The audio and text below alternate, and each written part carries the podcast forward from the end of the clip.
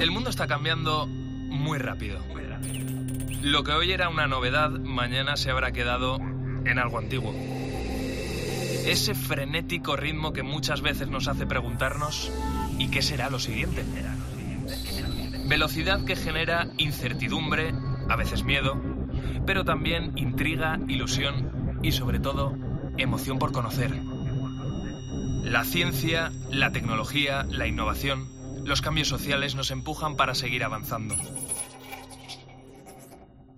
Soy José Ángel Cuadrado y si tú me preguntas qué será lo siguiente, qué va a ser lo siguiente, yo te respondo, esto es lo que viene. Hoy mismo vamos a lanzar a audiencia pública el plan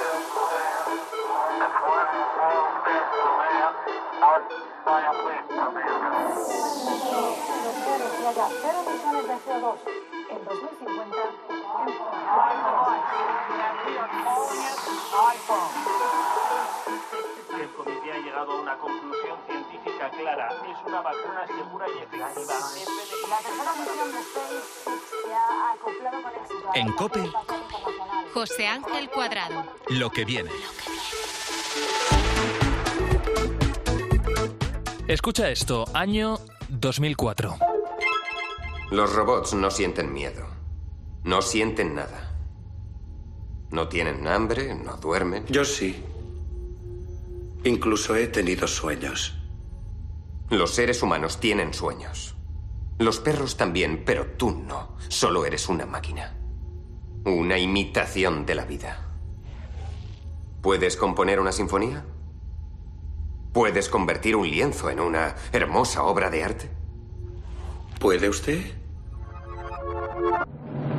Puede que hayas reconocido la película. ¿Te suena?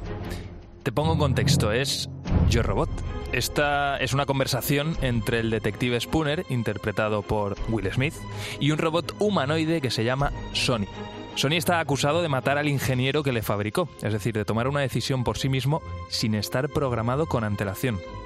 Hablan de sentimientos, hablan de emociones. Probablemente, bueno, este sea uno de los diálogos más famosos, más conocidos de la historia del cine de ciencia ficción, futurista. Para ese año, desde luego, pero ¿para ahora? Cuando hablan de si un robot es capaz de pintar un cuadro como Velázquez o de componer una sinfonía como Beethoven, ¿eso tú lo consideras futurista? Pues temo decirte que nada más lejos de la realidad. Esto es lo que viene, el programa en el que nos imaginamos el futuro. Y hoy me lo quiero imaginar con Mercedes Ezquiaga, ella es una periodista argentina especializada en la cultura y también en la tecnología. Mercedes, ¿qué tal? ¿Cómo estás? Hola, ¿cómo estás? Muy bien, un gusto saludarte. Oye, Mercedes, has escrito un libro que se llama Será del arte del futuro, un libro eh, a priori normal, eh, en versión digital, eso sí, en el que nos Es en cuentas... versión digital, no es en papel. Claro, eso sí. claro, eso sí. En el que nos cuentas cómo será tanto el producto como el consumo del arte en los próximos años. Ahora entramos, si te parecen detalles, porque son cosas muy interesantes. Pero en este libro, déjame contar que la sorpresa te la llevas en el último de los cinco capítulos y cuando lo abres podemos leer reflexiones como esta. En el futuro, los museos no van a coleccionar objetos, sino experiencias. Creo que se debe al entendimiento mutuo, la coexistencia de diferentes agentes que van a formar parte del nuevo ecosistema. O por ejemplo esta otra. El desafío es acercar al mayor número de gente posible al museo, pero también es acercar una colección a la ciudad, conectarla con el espacio público. Mientras tanto, solo hay una puerta secreta a un costado bajando la escalera que permite ingresar. Y probablemente no te falte razón cuando escribes esto. Hasta aquí parece todo normal, pero tras la última palabra hay un asterisco, una nota al pie que dice lo siguiente. Este capítulo fue escrito por una inteligencia artificial entrenada para referirse a la temática habitual de la autora de este libro, inclusive siguiendo su estilo. Mercedes, estas palabras, las del último capítulo, mm, entonces no las escribiste tú, ¿verdad? No las escribí yo, aunque podríamos decir que las escribí yo porque Lucía Funes, este algoritmo, esta inteligencia artificial entrenada para escribir como yo y para escribir sobre arte, que es lo que yo escribo hace muchos años, en realidad ella fue alimentada en base a todos mis textos, a todos mis textos como periodista, donde siempre escribí sobre arte, escribí libros también, o sea que la biblioteca de esta inteligencia se alimentó de estos mismos textos. Y cuando apareció la idea de, em, por supuesto, estructurar el libro pensando qué puede el arte ayudar a ver el futuro, si en el futuro vamos a consumir arte como consumimos películas o música, o si vamos a vivir en otros planetas donde va a haber arte, o algunas conversaciones que a veces se dan en otros campos, pero vinculados con el arte. El arte tiene mucho que aportar ahí, y en ese sentido me parecía inevitable en este eh, momento de la humanidad hablar de la inteligencia artificial. No sabía bien cómo, si presentarlo como parte de algún proyecto artístico, y finalmente se me ocurrió qué tal si la inteligencia escribía en mi libro, ¿no? Digo, para hacerlo totalmente algo totalmente plasmable, por decirlo de alguna manera. Eh, y así apareció este proyecto, esta idea que se pudo concretar y, y, directamente la inteligencia escribiendo sobre el arte. O sea que en realidad lo que hizo esta inteligencia artificial es algo hermoso, es escribir sobre arte y escribir sobre el futuro claro. de todo. Es que no se puede entender este proyecto, este libro será del arte del futuro, sobre todo el último capítulo, el que está escrito por la inteligencia artificial, como tú decías, sin Esteban Tablón. Eh, él desarrolló el programa de inteligencia artificial en 2019, él es experto en tecnología, es periodista científico y nos está escuchando. Esteban, ¿qué tal? ¿Cómo estás? Muy buenas.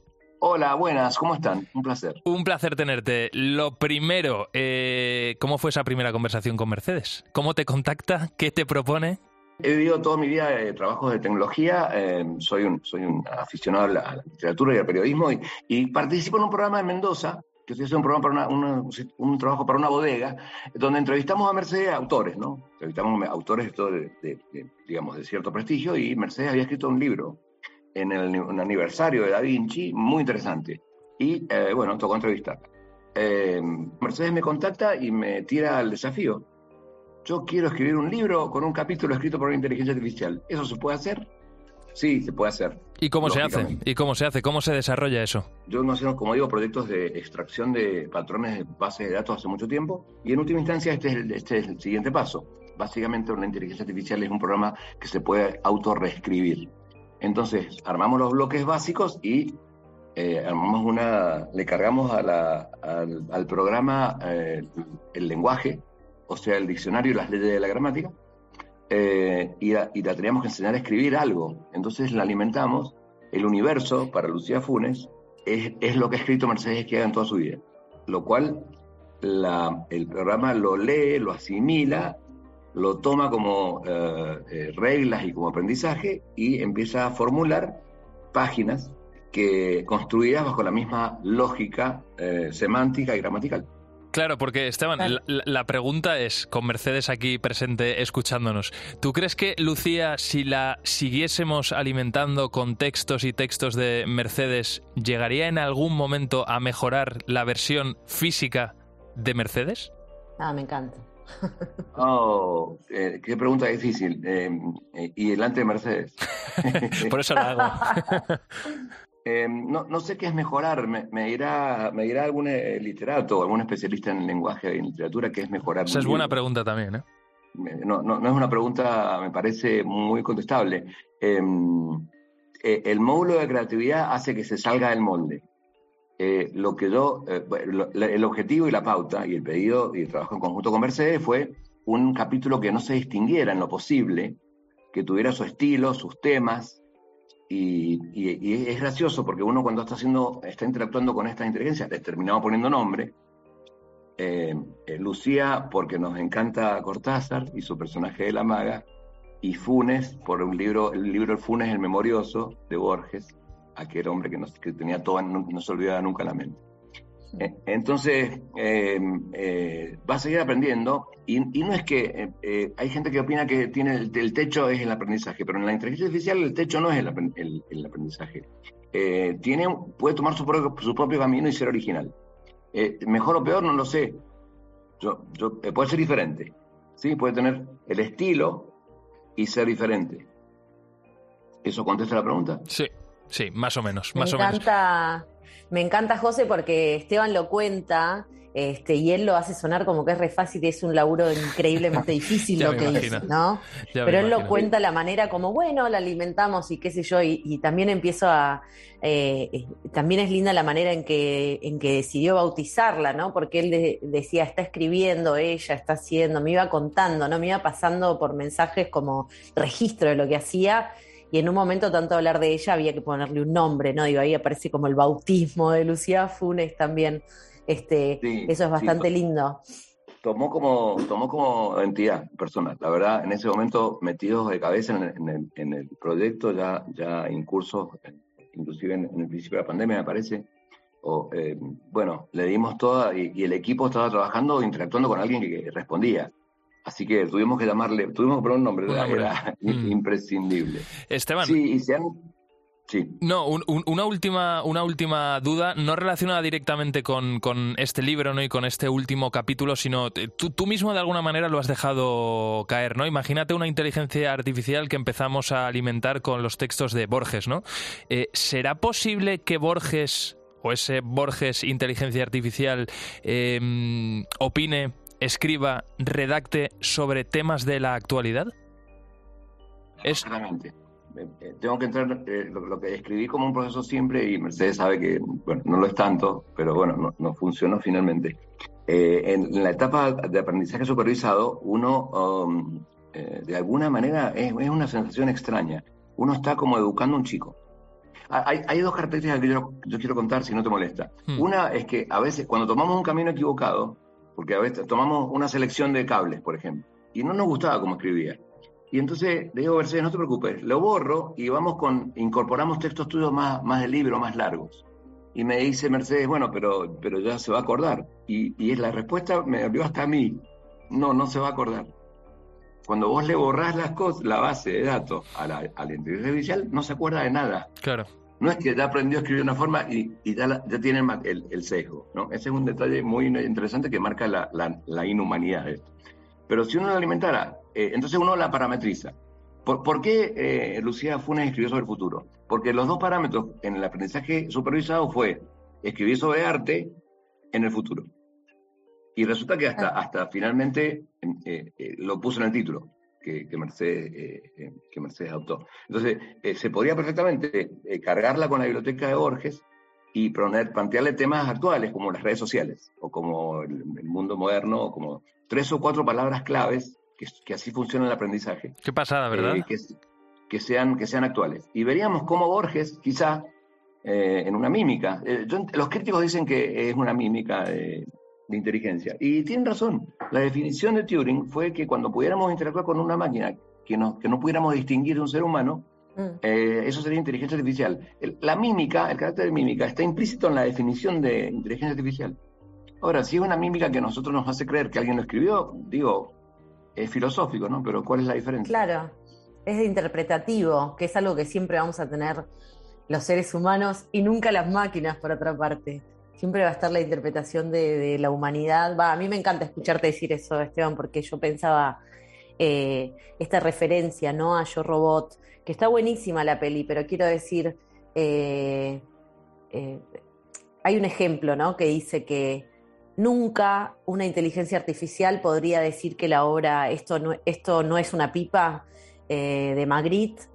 Ninguna inteligencia artificial podría decir que eso no es una pipa, aunque ese sea el nombre, porque hay algo de interpretación y hay algo de, de, mm, sentido del humor, hay cosas que no tienen o va a tener nunca. Eso es lo que, lo que tenemos, creo yo, los seres humanos para, para aportar ahí. En- Y también hay una interpretación cuando uno lee, y cuando uno la lee a Lucía Funes, yo la leo y encuentro cosas, no sé, me parece que... Yo también, que- yo la releo de vez en cuando. Eh, yo, igual, como experto en el tema, imagínense que ahora estoy haciendo un sistema de inteligencia artificial para interpretar los vinos, eh, que, que no hay algo más alquímico y sensorial que los vinos. Y sin embargo, estamos haciendo un modelo para, para entender y generar nuevos vinos. Eh, la mímica, no sé si tiene límite. Si, si le pongo mucho humor en el aprendizaje, quizá termine haciendo chistes. Son, son, a ver, pon- no podemos estar de acuerdo en una cosa ah, eh, que, filosófica. Quizá no siente ganas de reírse eh, la inteligencia artificial, pero quizá haga buenos chistes. ¿Se, entiende la diferencia? Sí, sí, perfectamente. Bueno, pues Esteban Tablón dio, vamos, creo, iba a decir dio a luz, sí, básicamente dio a luz a Lucía, que es la inteligencia artificial que escribió el último capítulo del libro Será del arte del futuro, cuyos cuatro primeros capítulos creo, escribió Mercedes Ezquiaga. Ha sido un súper placer teneros a los dos en lo que viene. Eh, muchísimas gracias por, por este proyecto y a ver hasta dónde llega la inteligencia artificial y qué da de sí. Chicos, un placer. Un saludo os mando a los dos. Gracias, Jos, un placer. Gracias. Saludos a todos. Seguimos en lo que viene. En Cope, lo que viene. José Ángel Cuadrado.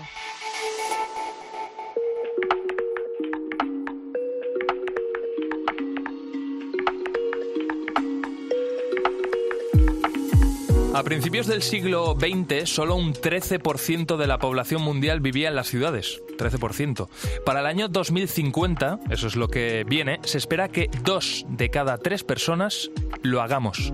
Las ciudades, por tanto, se plantean grandes retos para el futuro, no solo con la adaptación a las nuevas tecnologías, sino también con su sostenibilidad. Y ese concepto es muy importante, que sea sostenible el entorno. Si a esto le ponemos cifras más concretas, los expertos cuentan con que más de mil millones de personas van a ser, y este concepto me encanta, urbanizadas en los próximos 30 años. Eso es básicamente generar un Madrid cada mes que pase. ¿Cómo será nuestra vida en las ciudades del futuro? ¿En qué zonas vamos a vivir? ¿Cómo nos vamos a mover? Bueno, para saber más de esto, te quiero hablar de un proyecto que ha sido un poquito polémico, pero del que mucho se ha hablado últimamente. Seguro que te suena. Se llama The Line y lo quiere poner en marcha Arabia Saudí. Básicamente es una ciudad sin precedentes que parece prácticamente sacada de un videojuego y que de entrada choca y mucho. Y ahora enseguida te cuento por qué. Para hablar de todo ello, ya está aquí nuestra compañera María Bandera. ¿Qué tal María? ¿Cómo estás? Muy buenas, José. Bueno, eres nuestra chica de tocar, de probar y de imaginarte también Mm, el futuro aquí en, en lo que viene. Oye, ¿qué más cosas sabemos de este proyecto de, de The Line? Pues mira, como decía, se llama La Línea de Line porque eso es lo que es, una ciudad que se extiende eh, por un pasillo de 170 kilómetros de largo por 500 eh, metros de alto y con tan solo 200 de ancho y que a ambos lados pues está parapetado por unos espejos que lo que hacen es que eh, se integre eh, este pasillo en el paisaje. O sea, básicamente es una superficie, así por calcularlo, de unos 34 kilómetros Ujú. cuadrados, Sí. es decir, algo muy largo pero estrecho, Sí. en la que está previsto que vivan 9 millones de personas que van a poder moverse en todas las direcciones para, bueno, hacer su vida cotidiana, ¿no? De Sí. arriba abajo, transversalmente. Así es, y lo que no tendrá que hacer, eso sí, es moverse necesariamente por sus 170 kilómetros. Para mí, desde mi punto de vista, es un poco claustrofóbico. Desde luego. Porque si ves las imágenes es un pasillo, literal, imagínate. Eh, dentro de esta ciudad eh, va a estar dividida en pequeñas comunidades que van a ser autosuficientes. Cada una tendrá eh, parques, escuelas, eh, hospitales, tiendas, eh, las propias casas, los lugares de trabajo. Eh, podrán estar a diferentes alturas eh, dentro de estos 500 metros. No habrá carreteras, tampoco coches, porque se supone que en un radio de 5 minutos tendremos todo lo disponible eh, que necesitemos. O sea, el trabajo, eh, eh, el parque, el colegio, todo estará eh, relativamente cerca. Bueno, decía yo que esto parece totalmente sacado, no lo sé, de una película de ciencia ficción, Mm. de un videojuego, pero es la realidad, es lo que viene, básicamente. Ahora, el Ujú. reto, y ahí está la clave de todo esto, sobre todo para los arquitectos, es ponerlo en marcha porque, bueno, lo conciben más como una hoja de ruta que como algo práctico, algo viable. Vamos a preguntarle si te parece alguien que sabe mucho de, de este proyecto y en general de las ciudades del futuro.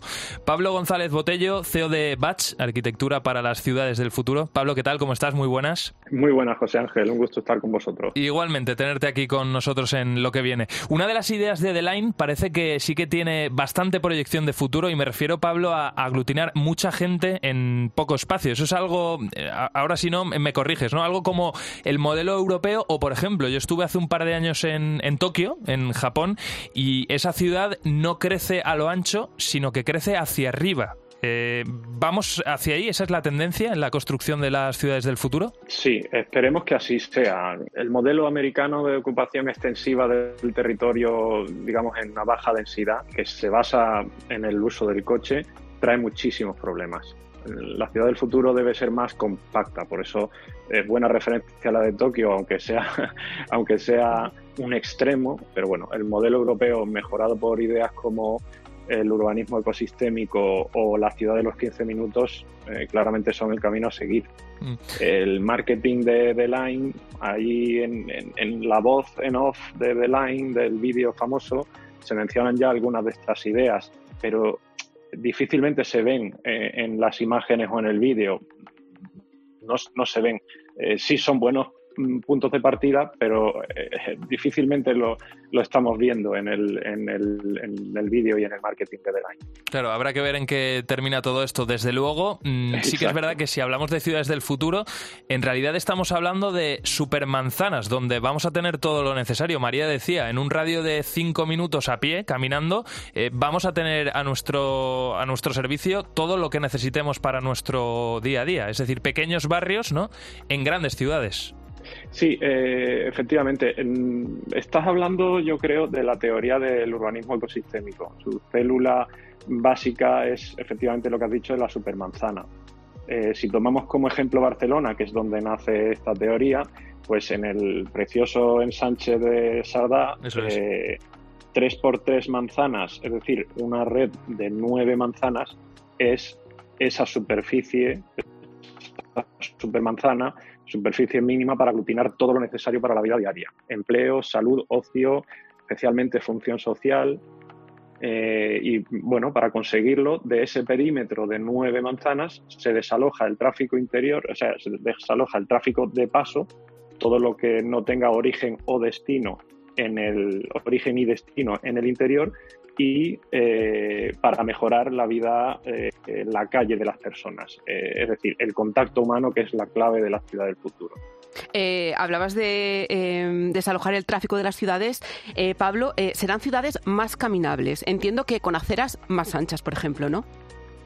Sí, sí. esa es la idea. tanto en nuestro estudio como en Smart City Cluster del que somos miembros, la idea central para nosotros es mejorar la ciudad desde el fomento de las relaciones personales. Eh, el espacio urbano para eso es clave. Mm, debemos transformarlo con criterios de sostenibilidad y con herramientas tecnológicas, que es la manera de conseguir ciudades más inteligentes, sí, eso es. Eh, hay, un tema muy, muy, muy interesante, Pablo. Lo has dejado caer en tu primera respuesta. Hablabas de la salud de las personas en función de cómo esté construida una ciudad. Eso me parece, eh, vamos, es una de las claves ¿no? que debemos tener en cuenta. Explícanos, por ejemplo, qué sucede en Estados Unidos, donde las construcciones son a lo ancho. No como Tokio, que hemos dicho que al final crece hacia arriba. Claro, eh, sí, el, modelo urbanístico americano eh, no se puede vivir sin coche. Está basado en una dispersión, en una atomización absoluta tanto de las funciones como incluso de, lo residencial. Es decir, como, veis en millones de documentos, películas, etcétera, eh, hay una casa cada cierto tiempo y eso es digamos, la conquista del territorio en mancha de aceite a lo bestia, por decir de alguna forma. No puedes vivir sin coche por lo tanto, la ciudad no es caminable. Claro.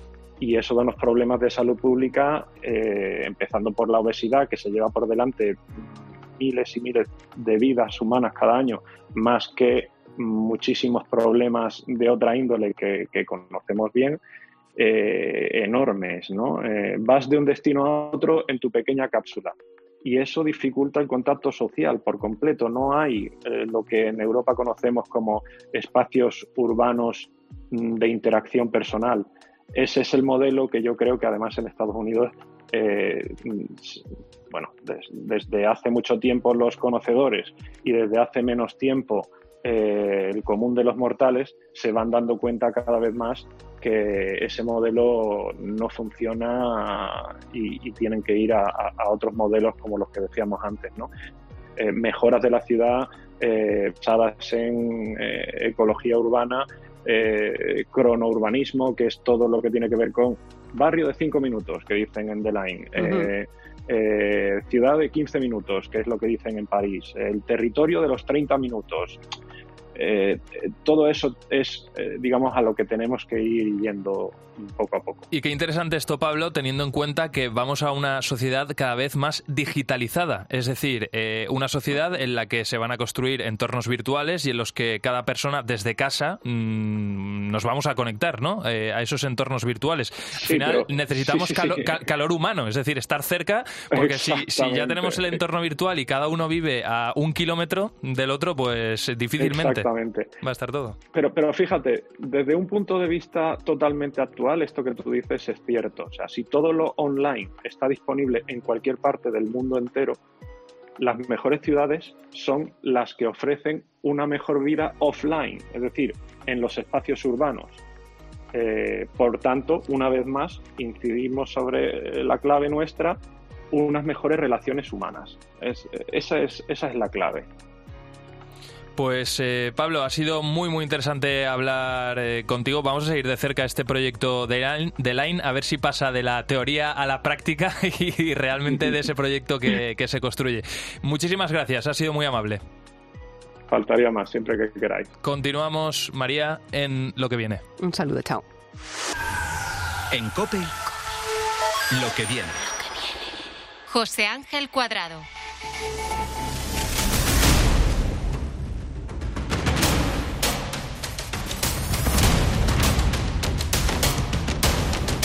Desde el año 2018, la industria de los videojuegos se ha convertido en el sector del entretenimiento más grande a nivel global. Muy por encima, fíjate, del cine, de la música o de la televisión. Yo creo que no te descubro nada. Te hablo de 200.000 millones de dólares en el último año. 200.000 millones de dólares es 10 veces el PIB de los Estados Unidos, que como te imaginarás es el país que mayor riqueza genera en todo el mundo. Esa es la foto fija de ahora, pero ¿cuál es la tendencia? ¿Cuáles son las previsiones? ¿Qué será lo que viene? Solo para el año 2025, quedan un par de años, es decir, a la vuelta de la esquina, se estima que los videojuegos empiecen a mover más de 250.000 millones de dólares. La verdad que son cifras mareantes. Y pronto se va a colocar como el sector que más dinero genere en toda la economía mundial, por encima, por ejemplo, del sector de la energía. Fíjate. Sin duda los videojuegos tienen mucho potencial y a más dinero invertido, más innovación, más investigación. Por eso hoy, aquí en lo que viene, ¿cómo serán los videojuegos del futuro? Bueno, lo primero que tienes que saber es que los juegos, las consolas, los videojuegos que tú conoces ahora mismo, dentro de 10 años, mm, no van a existir. Esa consola que vemos encima de la mesa, con la que está jugando tu hijo, he dicho, es que no va a existir eh, ese mismo aparato, al menos tal y como están concebidas ahora mismo. No significa que no habrá más Fortnite, más FIFA, más, más Call of Duty, más League of Legends, que son los juegos más in ahora mismo, sino que se va a jugar de otra manera, de una manera diferente. En los últimos años, las mejoras siempre han estado ligadas pues a dar un pasito más allá con los gráficos. Aquí no le ha pasado que, por ejemplo, está su hijo jugando al FIFA en el salón y parece que es un partido real. Por supuesto, no nos olvidamos con la narración de nuestro compañero Manolo Lama. Pues evidentemente los juegos del futuro tendrán más cosas aparte de mejores gráficos y para ello ya está por aquí Juan Cascón. ¿Qué tal Juan? Muy buenas. Hola José Ángel. Oye, esto te lo digo con mucho cariño. El friki de lo que viene. Muchas gracias. De hecho, oye, Friki Pandi es tu blog, o sea que yo no estoy descubriendo nada nuevo. A ver, eh, Juan, si hablamos de los videojuegos del futuro, hablamos, por ejemplo, de que los mandos como tal mm, dejen de existir y empecemos a sustituirlos, yo qué sé, por gafas de realidad virtual. Bueno, el, futuro de los videojuegos dentro de 10 años, eh, lógicamente tendremos un nivel gráfico muy superior al actual, vamos a ganar mucho en realismo, en fidelidad, sobre todo mejoraremos mucho con la inteligencia artificial. Es decir, realmente parecerá que cuando juguemos contra una máquina nos estamos enfrentando a un adversario real. Es decir, pero no solo eso, es decir, habrá ahora tendencias que hay ahora, pero mucho más acusadas. Ahora hay juegos free to play que juegas gratis y luego con pequeños pagos puedes ir mejorando pues tu avatar, eh, puedes ir consiguiendo más armas, etc. Pero tendremos también juegos eh, que te paguen por jugar, es decir, con las monedas virtuales, es decir, en Bitcoin. con las cripto que ahora están tan de moda, pues eh, tendremos juegos que no, incluso nos pagarán por estar jugando. Entonces, eh, es un mercado de gran crecimiento, las empresas están apostando muy fuerte eh, y luego está pues todo lo que también está tan de moda ahora mismo, que es el metaverso. Es decir, jugaremos a los juegos no con los mandos que podemos tener actualmente, sino que nos pondremos unas gafas de realidad virtual, incluso con nuestro propio movimiento de las manos tendrán las capturas de movimiento y podremos jugar, podremos interaccionar con otras personas en ese metaverso y se extenderán pues esas monedas virtuales para pagar en el metaverso. Tú podrás comprarte un coche en el metaverso, podrás comprarte una casa. Es muy, muy, muy curioso todo lo que nos espera en, en- en ese futuro. Oye, Juan, hablamos de realidad virtual, inteligencia artificial, hablamos de metaverso. Eh, vamos a hablar, si te parece, de las temáticas de los videojuegos. Ahora mismo, eh, s- vamos, yo mismo, ¿eh? Yo, yo mismo como jugador, pero a cualquier persona le preguntas y sobre todo se juega a deportes, fútbol, baloncesto, el FIFA, por ejemplo, fútbol, y luego a juegos de guerra, Call of Duty, por ejemplo, Sí. o Cou- Counter-Strike. Y decir, y sobre todo, pues mu- mucho también está muy de moda el Battle Royale, que es al final los juegos de guerra de muchos jugadores y tiene que sobrevivir el último, es el que gana. Vale, eso es ahora mismo. ¿Qué va a pasar dentro de 10 años? Pues seguramente ese Battle Royale lo hagas en el metaverso. Es decir, la temática va a ser parecida, pero la manera de jugar, la inmersión va a ir más allá. Lógicamente, las gafas de realidad virtual que ya están en el presente evolucionarán, y daremos un salto tecnológico, el hardware mejorará también y al final lo que van a buscar es esa sensación envolvente de que estás realmente dentro de ese videojuego. Mm. Oye, Juan, eh, claro, al final hablábamos de que esto va a ir a más, eh, que las empresas cada vez van a meter más dinero y esto lo que hace, eh, evidentemente, donde hay dinerito, es que haya gente que quiera llevarse ese dinerito y por tanto se quiera profesionalizar. Eso está pasando ya en el mundo del videojuego. Yo no sé, por ejemplo, tú que me escuchas, si, si tu hijo te ha dicho que quiere ser gamer o tu nieto o el hijo de un amigo, si eso lo has escuchado, pero eso es una realidad. Luis Filgueira, ¿qué tal? ¿Cómo estás? Buenas, buenas, muy bien. Oye, antes de presentarte, ¿qué es esto de ser gamer? ¿Qué es ser un gamer? Bueno, pues digamos que son los, los profesionales del- de los videojuegos, los que se ganan la vida jugando a videojuegos, al igual que pues un futbolista, un niño pequeño quiere ser futbolista y quiere ser como Cristiano Ronaldo, pues consigue al final dedicarse al, al mundo del, del deporte, pues eso es un gamer a día de hoy. Hmm. Eh, Luis, eres eh, ahora mismo el director deportivo del equipo español de juego de deportes electrónicos de gamers Movistar Riders. Eh, ¿Cuánto dinero puede ganar un buen gamer? Bueno, esa es la, la pregunta típica. Eh, te diría que eh, es complicado. Típica, pero porque interesa. Es, es complicado, es complicado responderla porque mm, eh, depende mucho. No gana lo mismo un jugador de fútbol que juega en el Real Madrid como un jugador de fútbol que gana en segunda división. Entonces depende mucho de dónde nos pongamos. Eh, a día de hoy podemos decir que hay jugadores españoles o que compiten en, en ligas nacionales que ganan mucho más de un salario mínimo eh, multiplicado varias veces. Eh, Multiplicado por cuánto, no lo mismo por dos que por diez. Depende también del, del caché del jugador, pero nos encontramos desde jugadores que están por, por 5 o por 10 incluso en, en España. Ujú. Y luego ya si nos vamos a lo que es internacionalmente, estos equipos que compiten eh, de forma internacional, nos vamos ya a salarios eh, bastante considerables. Incluso en Norteamérica ya se habla de salarios que llegan al millón de euros al año. Qué barbaridad. eh, y ya se han firmado algunos contratos. Pero esto es este lo de siempre. Al final, si se genera, pues ese tío, ese tío lo vale. Oye, eh, Luis, hablamos de que tú eres di- director deportivo de Movistar Riders. Yo pienso, por ejemplo, en un director deportivo como Monchi, ¿no? En el Sevilla, el director Tal deportivo del, del Sevilla. Tú te dedicas también a fichar jugadores, buenos jugadores para tu equipo. Sí, digamos que esa es la función principal dentro de todas mis, mis responsabilidades y, y como digo, el Monchi es un claro ejemplo. Eh, mi trabajo es el de formar todas las plantillas que tenemos en Movistar Riders, pues FIFA, League of Legends, títulos como los que dijiste antes.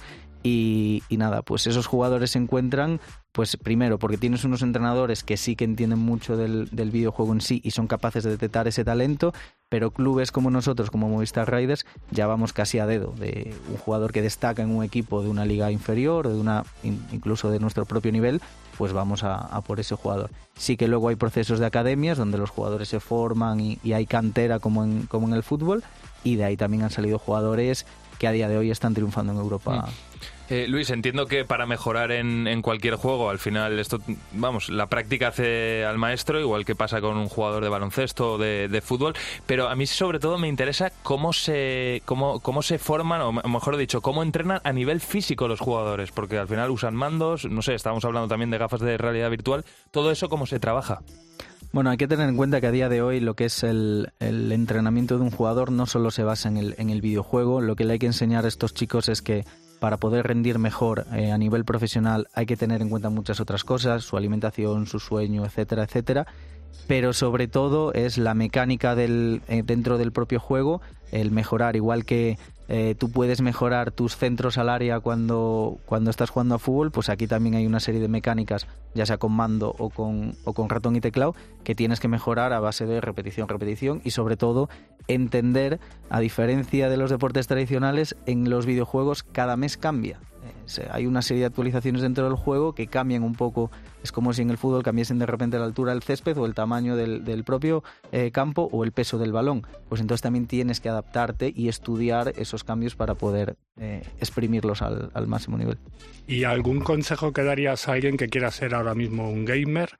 Que, ¿Cómo debería de comenzar eh, su andadura? ¿Qué tendría que hacer? Un poco unos consejos para la gente que es principiante. ¿Tú qué le recomendarías? Bueno, lo primero que hay que tener claro que es más importante la calidad del tiempo que entrenes de tu aprendizaje que no la cantidad. Eh, un futbolista y un atleta no están corriendo alrededor de, la pista 12 horas al día. Pues un jugador de videojuegos tampoco puede estar 12 horas al día, porque a partir de la tercera hora no vas a aprender nada nuevo. Entonces, sobre todo, centrarte en, en lo que es la base del juego, centrarte en, en mejorar tus habilidades básicas pues igual que un futbolista tiene que aprender a controlar bien un balón y a dar un pase bien, pues aquí dentro pues, de League of Legends tendrás que aprender a farmear mejor o aprenderte eh, cómo interactúan los campeones entre ellos y a partir de ahí ir mejorando tu habilidad individual, técnica, para pues ya destacar dentro de un grupo de jugadores. Mm. Oye Luis, eh, justo se lo preguntaba a Juan, ¿no? ahora mismo se juega mucho a um, videojuegos de deportes, eh, videojuegos de guerra. Eh, ¿cree que, ¿Qué crees tú que va a ser la tendencia en los próximos 3, 4, 5 años? ¿Se van, ¿Se van a mantener esas dos temáticas? ¿Están apareciendo ya nuevas categorías que, que también estén despertando la atención de la gente o no? Eh, yo creo que al menos durante los próximos, por decirlo de una forma, 10 años sí que se van a mantener estas categorías en lo que es la competición, ¿vale? Eh, luego está lo que la gente disfrute, por ejemplo, los Battle Royale que comentabais antes, es algo que a la gente le encanta jugar, pero que no hemos conseguido trasladar al competitivo de la mejor forma posible porque no tiene unas bases de competición muy eh, similares a lo que se suele competir. Entonces, siempre habrá videojuegos que le encanten a masas más para jugar, tipo Fall Guys, que le gusta mucho jugar, pero ¿cómo, hijo. ¿cómo creas tú una competición de, de Fall Guys? O ¿Qué es Fall Guys, por cierto? ¿Cómo pues es, este, es este juego? Así, explicado de manera sencilla. Es un juego de muñequitos pequeñitos. que... Corriendo para llegar a una meta con Exacto. obstáculos. Ah, vale. Es un sálvese quien pueda y, y, si puedes tirar al de al lado, pues tíralo, tíralo fuera y el que llegue al final, pues, pues gana. Uh -huh. Entonces...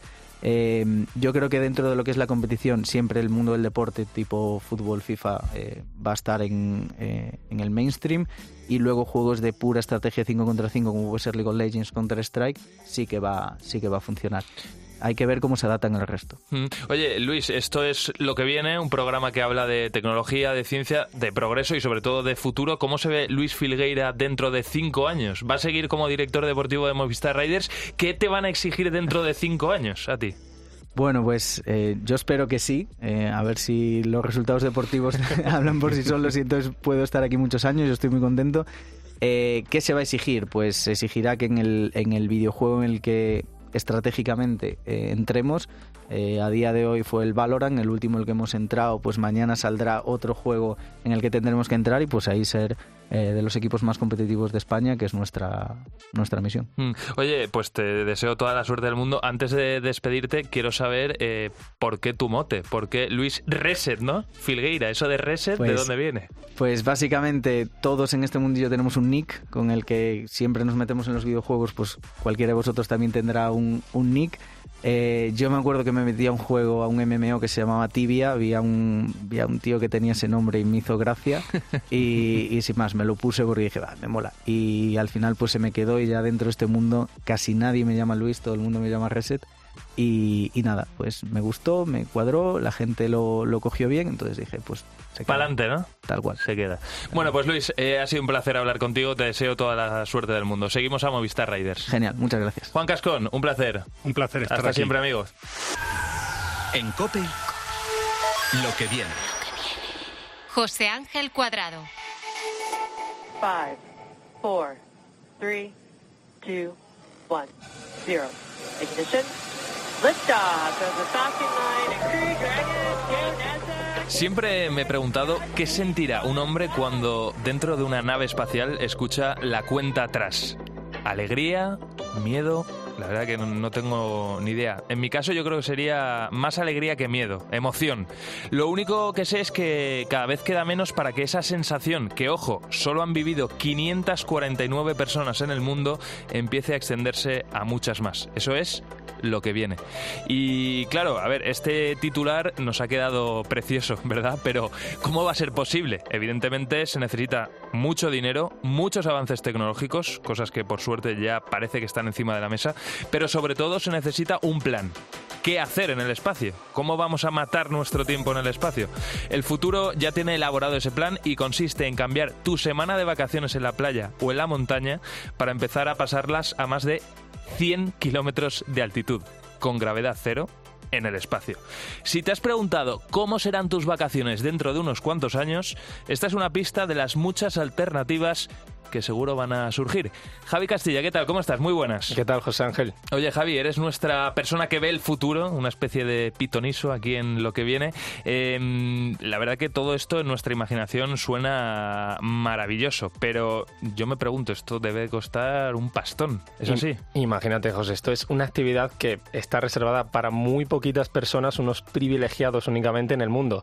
De hecho, como te puedes imaginar, eh, la primera persona que experimentó esta sensación, que hizo ese, ese viaje con fin turístico al espacio, fue un multimillonario estadounidense, Dennis Tito, y fue hace nada más y nada menos que 21 años, ¿eh? en 2001. Pagó por ese billete un precio que, bueno, yo creo que el banco no nos concede una hipoteca para pagar esto, José. 20 millones de dólares y estuvo una semana a bordo de la Estación Espacial Internacional. Imagínate qué experiencia, pero vaya coste. Desde luego. Oye, de todas formas, ¿hay, ¿hay algún plan ahora mismo establecido? Quiero decir, si yo ahora me meto en internet y digo, quiero viajar al espacio porque me ha tocado el euromillón, a ver, el, el euromillón, pero cuando está bien alto el bote, ¿eh? Eh, ¿a dónde puedo recurrir? Bueno, aparte de que luego en los sucesivos años algún que otro millonario más, eh, bueno, pues con buenos contactos, por supuesto, lo consiguió hacer, eh, hoy, hoy en día sí que hay varias empresas que ya están trabajando, que están reservando billetes de cara al futuro. Por ejemplo, eh, tú puedes reservar si quieres un viaje para dar una vuelta alrededor de la Luna, luego regresar a la Tierra. Te digo nombres, SpaceX, que ha sonado mucho en estos Sí. últimos años. También tenemos Virgin Galactic, Axiom, Boeing incluso, Space Perspective. Bueno, son varias las compañías que lo ofrecen y ahora mismo lo que sí que se puede hacer, si tú tienes eh, mucho dinero en el banco o por ahí invertido, es vivir una sensación de ingravidez total y observar la preciosa curvatura de la Tierra a una altura, como te había di- dicho antes, de unos 100 kilómetros. Eso sí que se puede hacer, pero con mucho, mucho dinero. Javi, ¿qué tal tienes tu hucha? ¿Cómo de llena está ahora mismo? Pues no tanto como para permitirme esto, yo creo que en ningún momento de mi vida, sí. Bueno, eh, ¿será vi- viable todo esto a gran escala? ¿Qué entrenamiento vamos a necesitar si queremos viajar al espacio en un futuro? ¿Cómo serán esas naves espaciales? A todas estas preguntas, o a la mayoría de ellas, tiene respuesta Sergio Hidalgo. Sergio, ¿qué tal? ¿Cómo estás? Hola, muy buenas, muchas gracias, ¿cómo estáis? Oye, es un placer tenerte, eres ingeniero aeroespacial, eres un crack, desde luego, en todo esto de la divulgación. Eh, la pregunta es directa, Sergio, ¿habrá vacaciones en el espacio a gran escala? ¿Nos lo podremos permitir dentro de unos años? Ahora mismo ya ha contado Javi que está complicado. ¿Dentro de unos años, 20, 30? Uf, 20-30 igual es demasiado poco, un poco más igual sí. Eh, desde luego para los, los- los comunes, ¿no? Los normales, pues igual hay que esperar un poquito más, pero, pero es algo que seguro que llegará. El caso es si lo viviremos nosotros. Claro.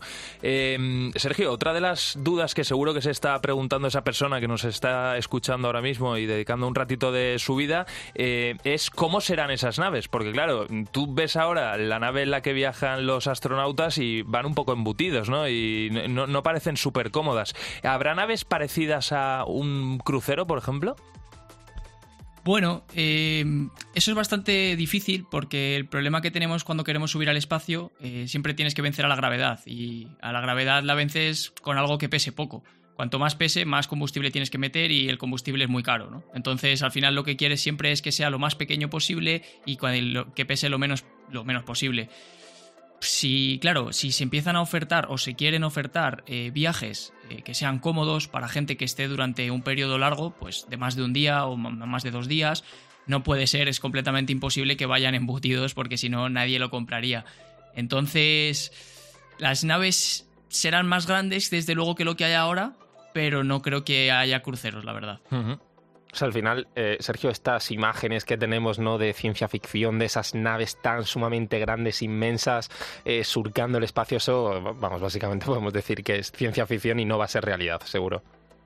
Eh, muy probablemente no, por lo menos con la tecnología que tenemos ahora mismo, a no ser que haya que aparezca algo nuevo que ahora mismo desconocemos, es muy, muy difícil. Oye, Sergio, y una duda muy importante es, yo me pongo y digo, venga, en un año me voy al espacio, pero yo me imagino, me he documentado un poco y he visto vídeos de esa preparación tan brutal que necesitan los astronautas de meses, incluso años, para resistir esas fuerzas G y demás. Entiendo que eh, si esto se aplica ya a un público un poco más amplio, eh, ¿qué se le va a exigir a un turista que quiera pagarse una experiencia como esta? Claro, eso es una cosa que es muy interesante y que sinceramente no lo sé, porque esas fuerzas y esas sensaciones las personas las van a tener que aguantar igualmente, entonces tienen que estar preparados. Igual sí que pues se pueden reducir las aceleraciones, o sea, las fuerzas G para que sea un poco más cómodo, pero al final es una sensación que tu cuerpo no está hecho para experimentar, por lo tanto, mm, la mente de una persona cuando llega al espacio y se siente flotando en gravedad cero, pues simplemente decirte que es la misma sensación que cuando te metes en una caída libre, pues claro, tu cuerpo, tu, tu, mente explota, es algo para lo que no estás preparado. Entonces, yo sinceramente creo que eh, ese esfuerzo de entrenamiento va a seguir siendo necesario. Igual, menos, pero sí que es cierto que yo creo que eso tendrá que estar. Sergio, si yo ahora te diera mucho dinero, mucho, mucho dinero, para que disfrutaras de tus vacaciones perfectas dentro de un año, eh, y te doy a elegir entre el Caribe, las Bahamas y un viaje espacial, ¿tú con qué te quedas? Siendo sincero.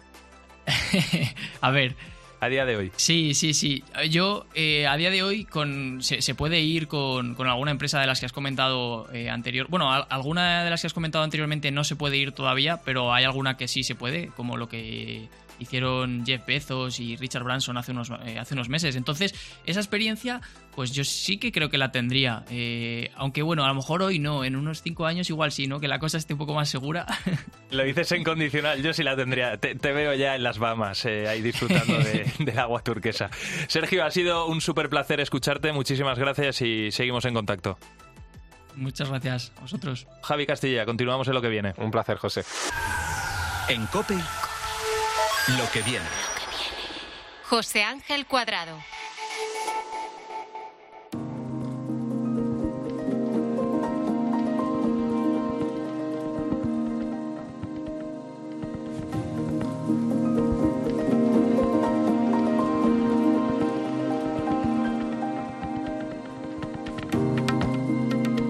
Imagínate levantarte, abrir Twitter, desayunar ver cuánto le queda al bus mientras escuchas un podcast, por ejemplo, contestar un par de correos, hacer una videollamada de camino con tu madre.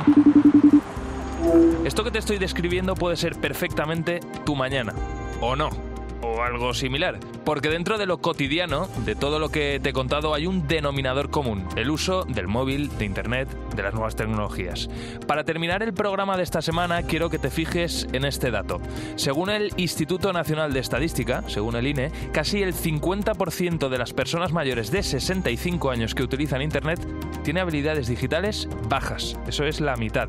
Eso significa que los mayores de 65 años no saben, por ejemplo, entrar en Twitter, mirar cuánto les queda a su autobús, a cuánto le queda para llegar, consultar una aplicación para esto, escuchar la radio desde el móvil o hacer una videollamada con su nieto. Estamos un poco desprotegidos en cuanto al manejo del teléfono, ah, porque van saliendo nuevas cosas y claro, y estamos un poco, un poco como yo, hay muchas personas también que estamos un poco desprotegidos. A quien escuchas es a Pepa Carreres. Tiene 64 años y sí, nos cuenta que cada vez mm, se siente más desprotegida, se siente incluso un poco estúpida por estar pidiendo ayuda todo el día.